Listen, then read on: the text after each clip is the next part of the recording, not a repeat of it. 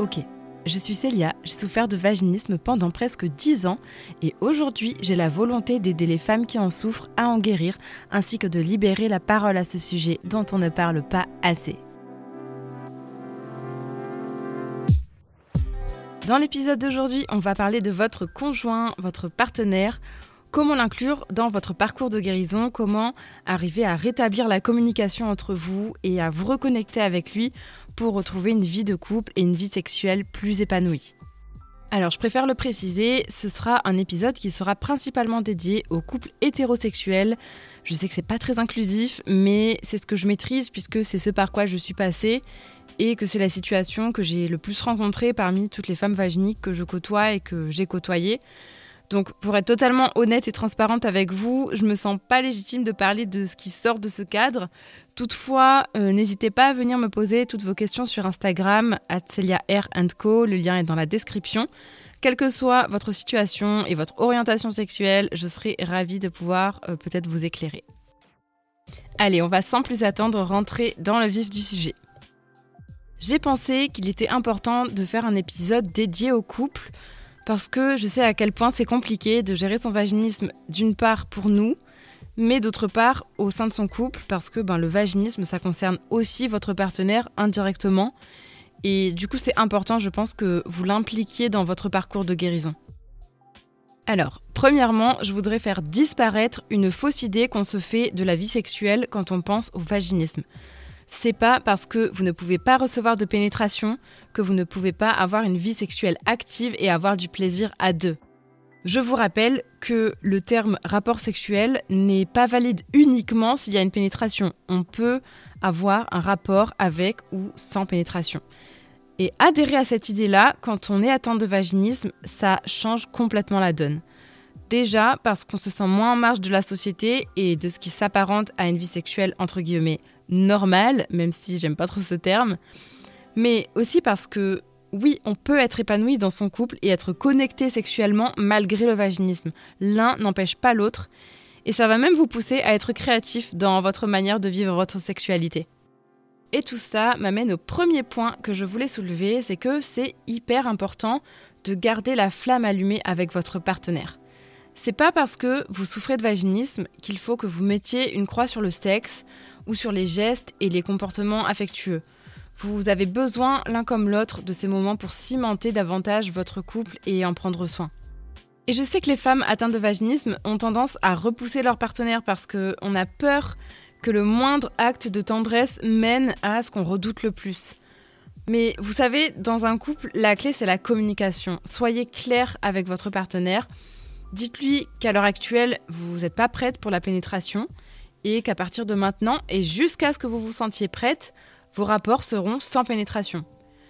En procédant comme ça, ça permettra premièrement à votre partenaire de ne pas s'attendre à quelque chose qu'il ne pourra pas obtenir, et à vous, ça vous permettra d'accepter ces gestes de tendresse et de lâcher prise. Très important.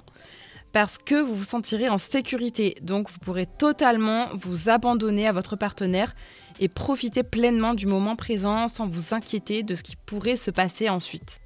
Et vous verrez qu'à partir de là, ça va déjà être un grand changement parce que lui comme vous allez pouvoir recevoir et donner de l'affection.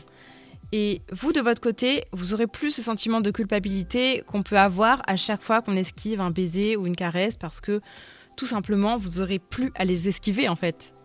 Et d'ailleurs, ça soulève un autre point que je voulais aborder avec vous, c'est que non seulement vous n'allez plus esquiver les gestes d'affection, mais en plus, vous allez pouvoir faire le premier pas vers lui.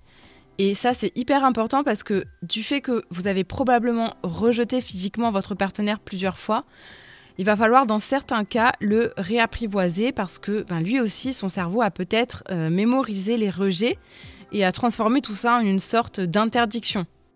Vous le savez, notre cerveau, il a pour mission de nous protéger des dangers.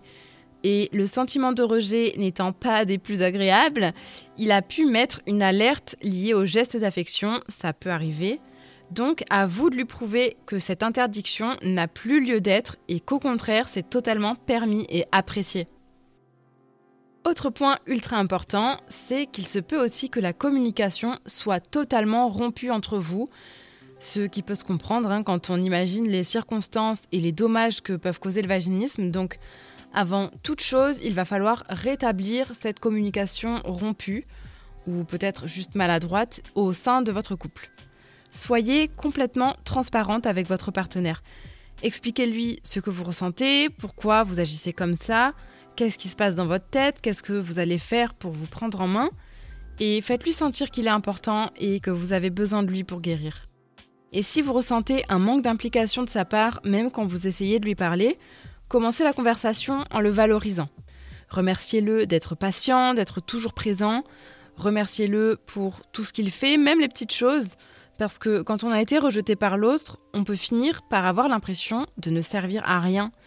Et c'est important de lui redonner une place au sein de votre couple et de votre vie. Et surtout, restez bienveillante, restez positive et partez du principe que c'est plus facile d'obtenir quelque chose en retour de la part de quelqu'un quand on lui a donné avant. Et donc, une fois que la communication et que votre vie sexuelle et affective seront rétablies, vous allez pouvoir être beaucoup plus sereine dans votre parcours de guérison parce que vous aurez l'assurance de la solidité de votre couple. Tout ne ramènera plus à votre vaginisme, vous serez plus dans le doute et ce sera un gros souci en moins que vous pourrez enlever de votre charge mentale pour vous consacrer pleinement à votre priorité, guérir une bonne fois pour toutes. C'est donc la fin de cet épisode. N'oubliez pas d'aller faire pleuvoir les 5 étoiles et de m'écrire votre avis sur le podcast. Ça me permettra d'être mieux référencé sur les plateformes et comme ça, on pourra ensemble mettre notre petite pierre à l'édifice pour libérer la parole sur le vaginisme et peut-être aider des femmes qui sont perdues face à ce problème qui, soyons honnêtes, prend beaucoup de place dans une vie. Et dans tous les cas, n'oubliez pas que tout arrive pour une raison. Prends ta vie en main, fais honneur à ton vagin. Abonne-toi